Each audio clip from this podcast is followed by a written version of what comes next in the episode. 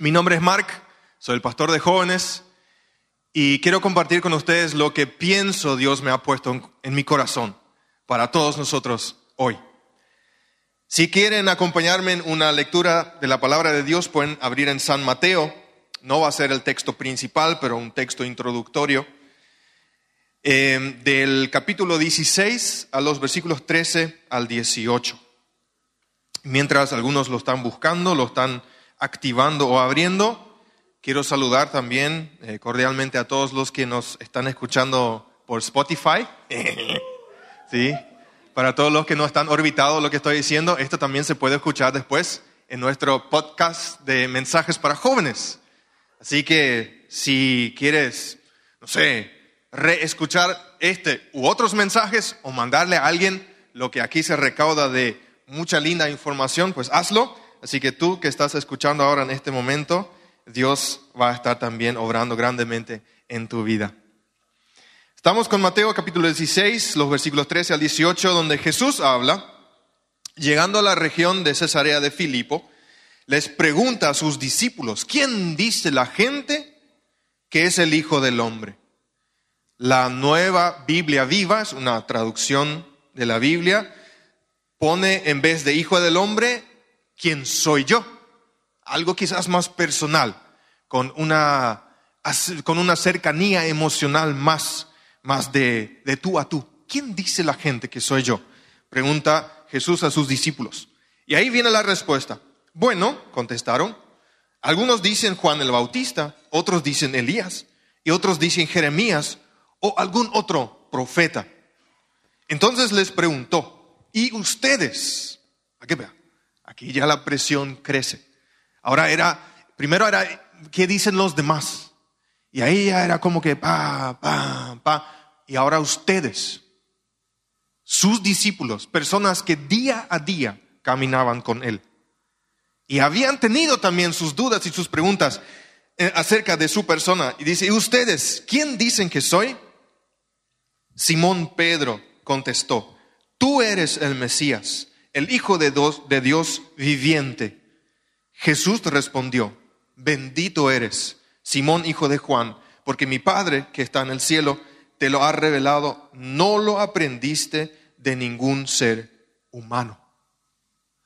Hemos arrancado este año bajo el lema Follow, Jesús te llama. Y la pregunta que nos, se nos cruzó en base a esa invitación de ser su seguidor, de ser su discípulo, ser un discípulo de Jesús es, ¿y quién es Jesús? ¿Quién es ese Jesús? ¿Quién es ese hombre que me invita o que ellos me animan a que yo le siga, que le dé toda mi vida, que le entregue toda mi confianza a una persona que quizás no conozca o que conozco muy poco? Porque la última vez que yo entregué mi confianza a alguien, la aplastó, la rompió, la despedazó. Y me es difícil volver a confiar en alguien. Así que si yo tengo que confiar en ese Jesús que ustedes predican y que ustedes creen que nos está invitando a todos, entonces, ¿quién es? ¿Quién es Jesús? ¿Por qué debería interesarme ese Jesús? ¿Por qué debería interesarme a tal punto que me convierta yo en su seguidor? Ahora les pregunto a ustedes, ¿cuáles son preguntas clásicas que le hacemos a alguien que no conocemos pero que queremos conocer. A ver. ¿De dónde viene? ¿Qué trabajas? ¿Cómo? ¿Qué? Vos sos menonazo, Shra. Vos tenés un alma vieja en un cuerpo, en un cuerpo joven. Yo empiezo a preguntarlos por los padres, no vos. Sí, pero es cierto, ¿quiénes son tus padres? Más o menos si la genética va desarrollándose eh, respectivamente. ¿Otras preguntas? ¿Cómo te llamas? ¿Otro? Edad, sí. No me quiero enamorar de una que tiene 10 años más que yo, más o menos esa onda, ¿verdad? Y las apariencias engañan para bien.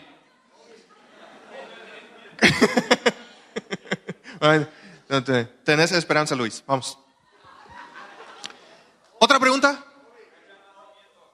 Decimos otra vez, Dani. Hobby. ¿Cuáles son sus pasatiempos? ¿Sí? ¿Otro? Fecha de nacimiento. Para ingresar en mi calendario a felicitarle porque la chuli, ¿entendés? Nadie le pide el número o dame tu WhatsApp o dame tu Insta. ¿No? ¿Qué clase de jóvenes ustedes son? no, rechazo, anulo, cancelo, echo fuera. Por el Insta, ¿sí? ¿sí? Dame tu Insta. Y solamente por, por motivos de oración. Sí, pero esas son las, eh, una de las preguntas que nosotros le hacemos a una persona que no conocemos, pero queremos conocer. ¿Sí? Nos interesamos por sus datos personales. Y yo cuando estuve reflexionando en esta temática, también me puse a pensar, ¿y si le preguntamos esas cosas directamente a Jesús? Claro, dices llamarte Jesús, pero ¿qué onda? ¿De dónde vienes? ¿Qué, qué haces?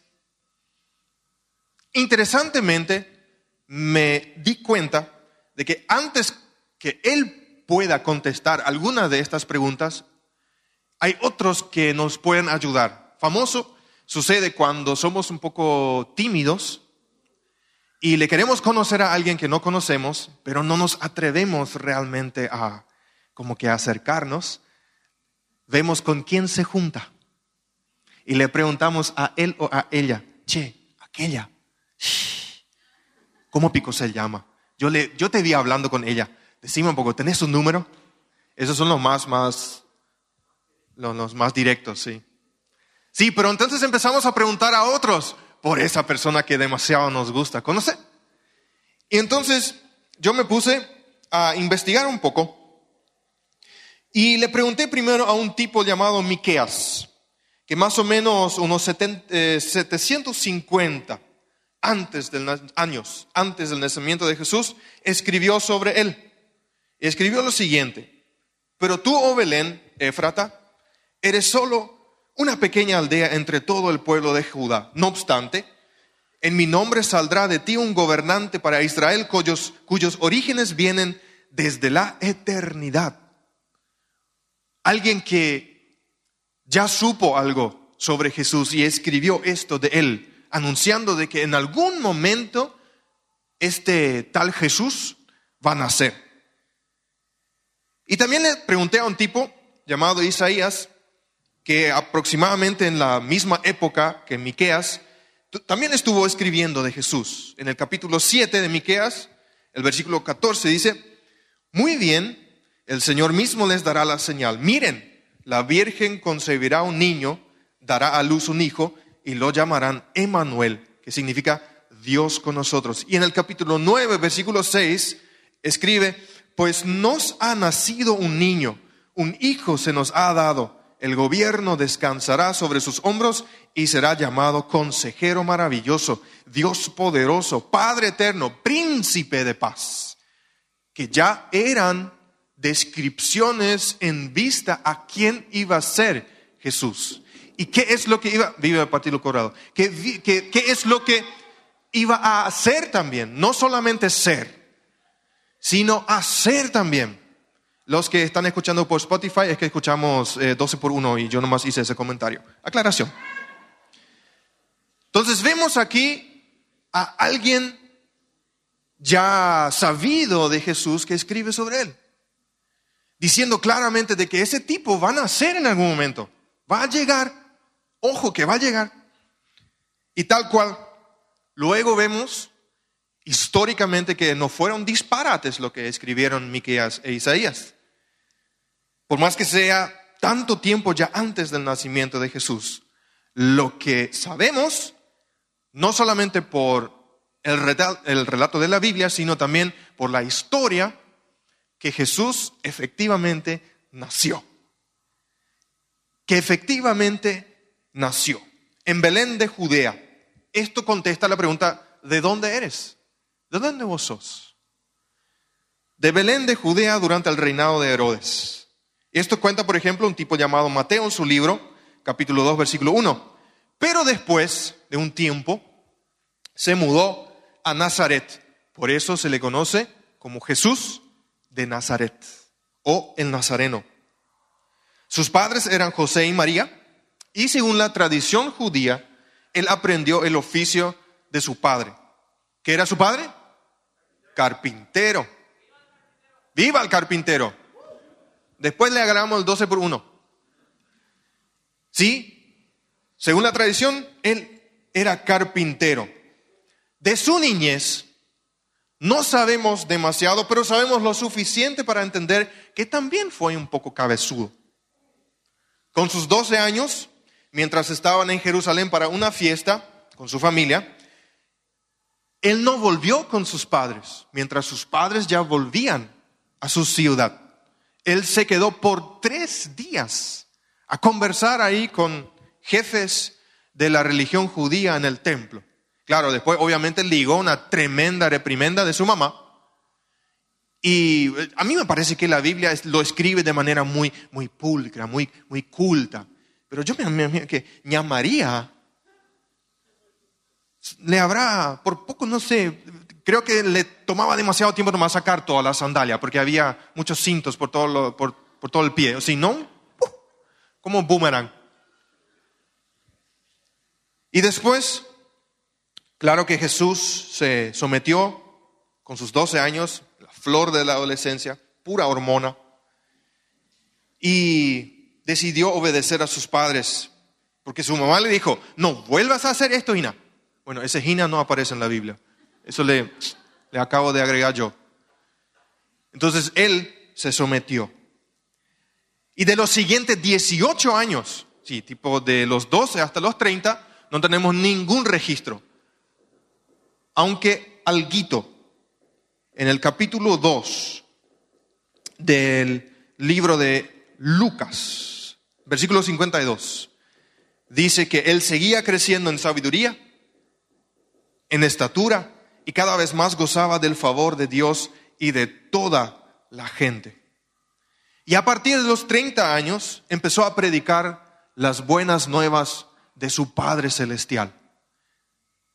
Esa es la otra mitad de la pregunta, ¿de dónde es Jesús? Esa parte metafísica que pasa a otro, otra, otra, sea, otra escala de realidad. Que Él fue concebido por una virgen por medio del poder del Espíritu Santo para ser el Hijo, no solamente del hombre, sino también el Hijo de Dios. Jesús, el Hijo de Dios. Y a partir de ese momento donde él empieza a predicar el Evangelio, las buenas nuevas de su Padre, en Galilea y los alrededores, que esto obviamente también fue parte inicial de su propósito del por qué él estuvo aquí en la tierra, empieza a darse a conocer. Empieza a darse a conocer a sus discípulos, empieza a darse a conocer a su familia, empieza a darse a conocer a todas las personas que lo rodeaban en el día a día. Uno de sus discípulos, llamado Juan, que en el inicio de su discipulado era llamado hijo del trueno porque era terrible. Todos aquellos que vieron la serie The Chosen eh, pueden imaginarse un poquito. A mí me ayudó a imaginarme un poco cómo fue ese Juan al principio. Así muy atropellador. Vamos a nacer, hay que reventarle a todo el mundo. Esa onda pero después se convirtió en el discípulo amado. Pareciera ser el más cercano a Jesús, el único que se atrevió a recostarse en el pecho del maestro. Entonces, Jesús realmente no era solamente una persona cualquiera que hizo cosas hermosas, sino también hubo ya desde el inicio transformación de vida, que es parte de su esencia, es parte de quién Él es. Pero ese discípulo Juan, en su libro, la Biblia, propone siete a ocho presentaciones o representaciones de Jesús hacia todos nosotros, las cuales me gustaría mostrar a continuación. A ver si la tecnología nos apoya. Ahí está. Todo comienza con el yo soy. Si le preguntamos a Jesús, ¿tú quién eres? Si nos preguntan a nosotros, ¿tú quién eres? Entonces yo digo, yo soy. Esas son las primeras palabras que salen de mi boca cuando yo me presento. Yo soy Mark. Yo soy Mark. Es lo primero, o por lo menos una de las primeras cosas que nosotros decimos. Yo soy Lars. Yo soy Tobías. Yo soy Betina. Yo soy. ¿Sí? Es una referencia personal a quién soy yo. Y esa pregunta que le hacemos a Jesús en esta noche, ¿quién eres Jesús? Él contesta concreta y directamente con ocho, yo soy. Él se presenta de ocho formas que Él quiere que nosotros entendamos en esa noche que es, quién es Él. Él se presenta como el pan de vida. Yo soy el pan de vida. Si quieres de repente tomar nota en tu Biblia o en tu teléfono de estos pasajes para después hacer un, un recap de lo que te estoy diciendo, puedes anotar ahí los pasajes de Juan 6, entonces se encuentran en Juan capítulo 6, versículos 28 al 35, del cual yo quiero resaltar el 35. Yo soy el pan de vida, declaró Jesús. El que a mí viene nunca pasará hambre. Y el que en mí cree nunca más volverá a tener sed. ¿Qué estaba pasando en este momento donde él dice, yo soy el pan de vida? Esto sucede en un contexto de muchos milagros, milagros sorprendentes, la alimentación de los cinco mil. Por ejemplo, el haber caminado sobre el agua frente al bote de los discípulos y de los discípulos dentro del bote o sea, milagros que no dejaban ni una sombra de duda pensando humanamente. Sin embargo, la gente seguía dudando. Y todo en pensamiento en torno al pan, porque Jesús había multiplicado pan y pescado para alimentar a más de cinco mil personas. Algo muy loco. Entonces ellos querían saber qué onda picó Jesús. Entonces yo, él dice, yo soy el pan de vida. Y cuando dice yo soy el pan de vida, y si ustedes van a comer de este pan, nunca más van a tener hambre y nunca más van a tener sed. Por un lado pienso, wow, qué sensación más rara ha de ser no sentir más hambre no sentir más sed. Yo no sé cuánto tiempo nosotros como seres humanos pasamos comiendo y bebiendo en toda nuestra vida, pero yo creo que es una parte vital cronológicamente de nuestra vida. Ahora imagínense todo este tiempo ahorrado pudiendo usar para otra cosa. Pero también al mismo tiempo la gente que lo escuchaba lo conectaba directamente con el Antiguo Testamento con lo que se había contado por generaciones, aquello que había sucedido con el pueblo de Israel en el desierto, donde Dios en un momento de gran hambruna dentro del pueblo manda el pan del cielo, el famoso maná, donde todos los israelitas se pudieron saciar y quedaron llenos, satisfechos, listos para continuar el viaje. Pero Jesús menciona eso y él dice que en este pan que yo le estoy ofreciendo hay mucho más que solamente llenar la panza. Del pan del que yo les estoy hablando, esta presentación que yo les estoy haciendo de mí mismo, hay mucho más en él que solamente satisfacer el hambre físico. ¿Y saben qué? Esto ustedes deben aceptar con fe. Les costó muchísimo a los discípulos, gente que caminaba día y noche con Él. Les costó muchísimo aceptar esto en sus corazones, decir, este es el pan que me sacia, este es Jesús, el que yo necesito para estar completo y pleno. En dos capítulos después, Jesús tiene otra oportunidad y se presenta como la luz del mundo. ¿Quién es Jesús? Él contesta, yo soy la luz del mundo. Esto encontramos en Juan capítulo 8, de los versículos 12 al 30, donde quiero resaltar el versículo 12. Yo soy la luz del mundo. El que me sigue no andará en tinieblas. Y tenemos que imaginarnos así metafóricamente en nuestra, nuestra cabeza estar en una plena oscuridad, donde a lo lejos vemos una pequeña luz. No hay ni una duda hacia qué dirección nos vamos a ir. Los rescatistas y los expertos en supervivencia dicen esto muy a menudo. Si estás, por ejemplo, en un monte, en, en una selva, con plena oscuridad, hay ciertas luces que te puedan guiar hacia una dirección. También de día, que es el sol, pero de noche especialmente, donde hay oscuridad. Puede ser alguna constelación de las estrellas o puede ser algún punto de referencia, algún punto de luz de referencia a lo lejos. Puede ser un fuego de alguien que está acampando, puede ser la luz de una ciudad, puede ser eh, la luz de un vehículo. Y no cabe ninguna duda de que vamos a ir directamente hacia ahí. Porque para nosotros significa que ahí donde brilla la luz hay vida. Y eso es lo que nosotros queremos, consciente o inconscientemente. Queremos vivir. Y Jesús es esa luz que nos ofrece esa vida. No hace falta que nos pongamos a reflexionar muchos minutos. Cuando miramos a nuestro alrededor, vemos realmente un mundo, una sociedad en bastante oscuridad. Y nadie puede ver en la oscuridad, mucho menos guiar a otros.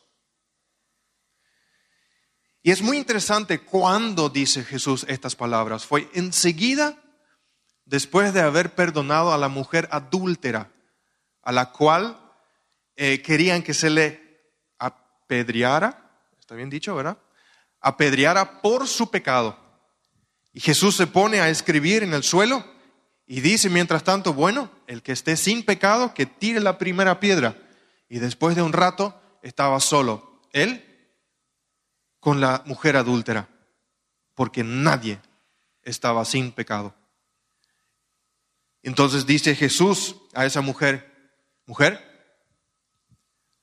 nadie te condenó aquí, yo tampoco te condeno. Ve y no peques más. Qué situación más alucinante, donde según la ley merecía morir apedreada. Viene Jesús y le dice, yo no te condeno, eres libre, ve, no peques más. Y claro, eso causó mucho furor, principalmente entre los maestros de la ley. ¿Quién era él para decir que él no puede, que no va a condenar tampoco? Y entonces, mientras él dice estas palabras, que él es la luz, también las personas a su alrededor recuerdan una vez más su pueblo hace muchos años, que también fue guiado por una columna de luz en el desierto, principalmente por el Mar Rojo, donde después Jehová de los ejércitos se hizo cargo de sus perseguidores.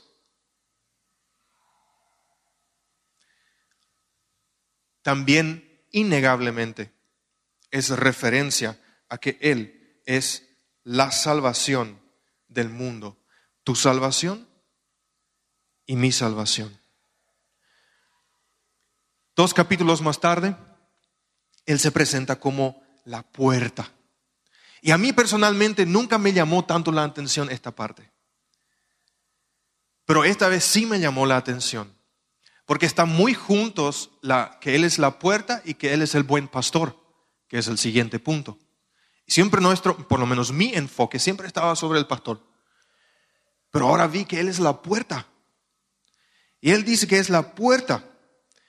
En, esto encontramos en Juan capítulo 10, los versículos 1 al 18, eh, de los cuales yo quiero resaltar el 9. Yo soy la puerta. El que entra por esta puerta, que soy yo, será salvo. Será salvo. Y esto es una afirmación que encontramos en el mismo contexto que la presentación anterior. Porque los fariseos principalmente estaban viviendo una ceguera espiritual. Se supone que ellos eran los líderes espirituales del pueblo de Dios, de los judíos, que ellos tenían que enseñar y vivir así como mandaba la ley para que todo el pueblo los pueda copiar e imitar y vivir así conforme a la voluntad de Dios. Pero habían aprovechado esa situación a su favor y se habían cargado con mucho peso adicional que ni siquiera estaba en la ley. Y les hacían realmente eh, sufrir al pueblo para poder cumplir con todos esos requisitos. Y Jesús ataca eso. Ustedes son ciegos. Ustedes son unos ciegos espirituales. Y después, lo que Él dice con estos versículos, yo soy la puerta y el que quiere ser salvo tiene que pasar a través de mí, prácticamente quita todo lo que habla el Antiguo Testamento de los sacrificios y de las formas que el pueblo tenía que eh, practicar para poder tener acceso a Dios Padre. Yo soy el acceso, dice. Yo soy la puerta. Yo soy.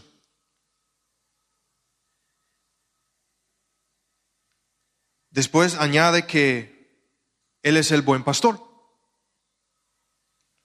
Quiero resaltar aquí el versículo 11. Yo soy el buen pastor. El buen pastor da su vida por las ovejas. Y para mí personalmente, esta y la última, para mí personalmente son las presentaciones más, más fuertes, que me llegan más, más cerca a mi corazón. Cuando yo pienso en Jesús como mi pastor, que Él me ama, que Él me cuida, que me mantiene a salvo, así como un pastor de ovejas lo hace con sus ovejas. Así hace Jesús conmigo. Y me lleva a mí y todos aquellos que escuchan su voz, porque el pastor llama a sus ovejas, y eso es algo tremendo. Realmente tengo que admirar a mi viejo. Mi viejo es, por parte estanciero, 50-50, mitad de mitad, eh, mitad de mitad. Eh, estanciero y mecánico. Pero por su edad avanzada, en la mecánica, ya no hay mucho trabajo, entonces se dedica más a su estancia.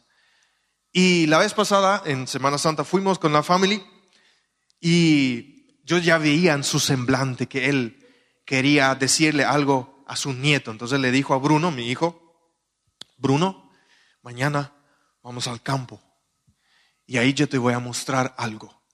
Yo voy a llamar y las vacas van a venir.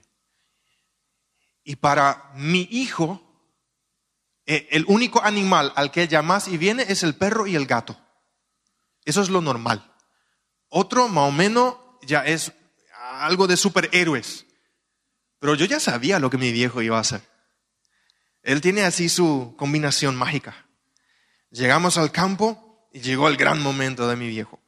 Le invita a Bruno a ir hasta donde está la pileta y a la par de llamar a sus estimadas vacas y vaquillas y novillos y algunos toros, también golpea un recipiente en, el cual él siempre le da comida especial. Sí, sí, nuestras vacas comen especial, aunque ustedes no lo creen. Un menú especial cuando viene el chef. Así de sencillo es. Entonces, así él hace. Y golpea la cosa esta. ¿Y como endemoniadas vienen? Solamente ves una nube de polvo y, colas así. ¿Por qué? Porque el chef llama, habrá comida especial. Y mi hijo se quedó así. Vacas que vienen, ¿verdad? Tremendo. Eso es lo que hace el pastor con sus ovejas. Los llama y las ovejas conocen la voz de su pastor. Y Jesús también nos llama a nosotros a diario a sus ovejas, a nosotros, a su creación, a aquellos que Él tanto ama. y los llama y los invita y los lleva a la verdad. Antepone a aquellos que lo siguen antes de Él. Y Él sirve conforme a la agenda de su Padre. Él no tiene otra agenda. Él sirve conforme a la agenda de su papá. Jesús alivia las cargas de aquellos que vienen a Él si están cansadas o descarriadas. Las llamas por su nombre, las llama por su nombre para que regresen al redil, al grupo. Las busca rescata, sana, alimenta y luego las defiende de las acusaciones del ladrón, Satanás, que solamente quiere robar, matar y destruir. Nada más. Y lo hace porque ama a sus ovejas y porque sus ovejas le pertenecen. Y eso demuestra aquello que hemos festejado hace algunos días, su muerte en la cruz por nosotros. Él se presenta como la resurrección y la vida. Yo soy la resurrección y la vida. Eso encontramos en Juan 17 al 27, eh, Juan 11, del 17 al 27, del cual quiero resaltar el versículo 25. Yo soy la resurrección y la vida. El que cree en mí vivirá, aunque muera. Claro, aquí es muy evidente el contexto donde había muerto su amigo Lázaro y se había atrasado para llegar a la, casa de su amigo, mientras tanto muere, y luego llega y las hermanas Marta y María se enojan con él, tipo, ¿dónde estuviste Jesús? Si vos hubieses venido antes, esto no hubiese sucedido. Y él se pone triste. Pienso por un lado, claro, porque un amigo suyo falleció, pero por otro lado, por más que la Biblia no lo dice de esa forma, pero trato de yo interpretar de estas palabras que Él dice que, ¿por qué ustedes no creen? ¿Por qué ustedes no creen que yo le puedo despertar a ese? Si ya lo había hecho con la hija de Jairo. Eso habían visto ya. Entonces ahí es donde Él dice que Él es la resurrección y la vida. Él resucita a Lázaro, tremendo evento de mucho impacto. Pero él también quiere decir con esto, ¿saben qué? Yo voy a revertir lo que pasó con Adán y Eva en el huerto del Edén, donde rompieron la conexión entre ser humano y Dios con el pecado que entró. Yo quiero revertir eso. Yo voy a reconstruir esa relación. Yo voy a restaurar esa relación. Y eso viene con un combo de vida y vida en abundancia. Y efectivamente, Él tiene el poder sobre la muerte. Después también se presenta como el camino, la verdad y la vida en Juan capítulo 14, versículo 6. Eso dijo Él. Y nadie llega al Padre si no es por Él sino es por mí. Ahora de repente viene Jesús y resume la ley y los profetas en unas pocas enseñanzas. Y les dice a los judíos, yo soy la conexión. Yo soy la conexión. No hace falta mirar a otro lado, no hace falta mirar a los ya no hace falta mirar los sacrificios, ya no hace falta mirar cualquier otra persona. Yo soy, mírenme a mí, porque soy el camino y a través de mí tú puedes llegar a tener vida. Y después en el capítulo 15, versículos 1 al 6, él dice, yo soy la vid verdadera. El 4 dice, yo soy la vid verdadera y mi padre es el labrador. Y al final, eh, esto es el 1, perdón, versículo 1, el capítulo 15. Pero al final del versículo 4 agrega, permanezcan en mí y yo permaneceré en ustedes. No es solo el concepto del viñedo, ¿sí? una plantación de uvas de las cuales después se cosecha para hacer vino. No solamente el concepto del viñedo, que era muy conocido para sus oyentes, sino también pensaban en lo que escribió Isaías en el capítulo 5, de que el pueblo era una viña que daba mala, fruto, eh, mala fruta.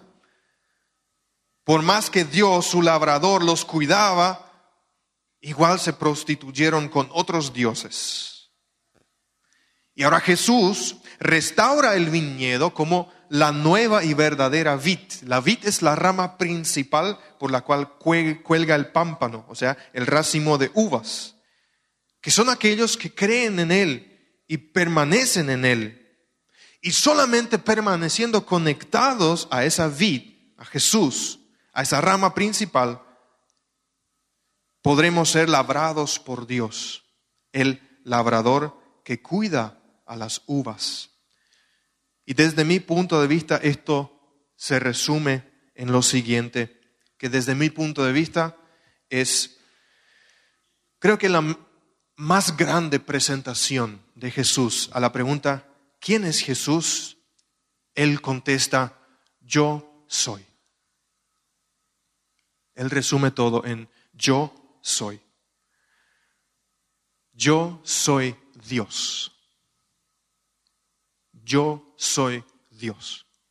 En el capítulo 8, versículo 58, él dice, ciertamente les aseguro que antes de que Abraham naciera, porque eh, Abraham era el padre de la fe judía, eh, Abraham era lo máximo, y él dice, antes de que él naciera, yo soy, dijo Jesús. Yo soy. Este yo soy resuena muy fuerte en los oídos de los oyentes.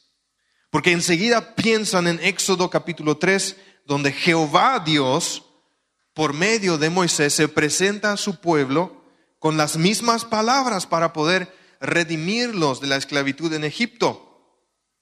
Y es exactamente lo que quiso decir Jesús. Yo soy el que los va a redimir a ustedes. Yo soy. Yo soy Dios, el eterno, inmutable, autoexistente, infinito y glorioso. Dios. Jesús afirma ser Dios, no un ayudante, no un espectacular maestro, no un brillante profeta, sino Dios mismo en su plena esencia. Él tiene vida en sí mismo y quiere darnos esa vida a nosotros. Jesús, como el Dios encarnado, que vino a esta tierra hace poco más de dos mil años, vivió para mostrarnos el camino, la verdad y la vida, mostrándose como pastor para nosotros, el que cuida, el que preserva, el que anda detrás, el que persigue la oveja que se descarría y la trae de vuelta, deja 99 y se va a buscar la que se perdió, porque necesita que esa oveja vuelva. Él es la luz donde hay oscuridad. Él es esa fuente de energía, esa fuente de, de potencia, de fuerza, de fortaleza, en la cual nosotros podemos sacar nuevo aliento para cada día a día. Él es Dios. Y con ese gran yo soy, Él se presenta una vez más en esta noche a ti y a mí. ¿Quién es Jesús? Y Él te dice, yo soy. Dios, te doy muchas gracias por estar muy presente en esta noche. Gracias que eres un Dios amoroso que tú has enviado a tu único Hijo en esta tierra para que nos muestre cómo vivir de una manera digna, morir en la cruz por nuestros pecados y resucitar de la muerte para darnos a nosotros el poder sobre Satanás y sobre la muerte.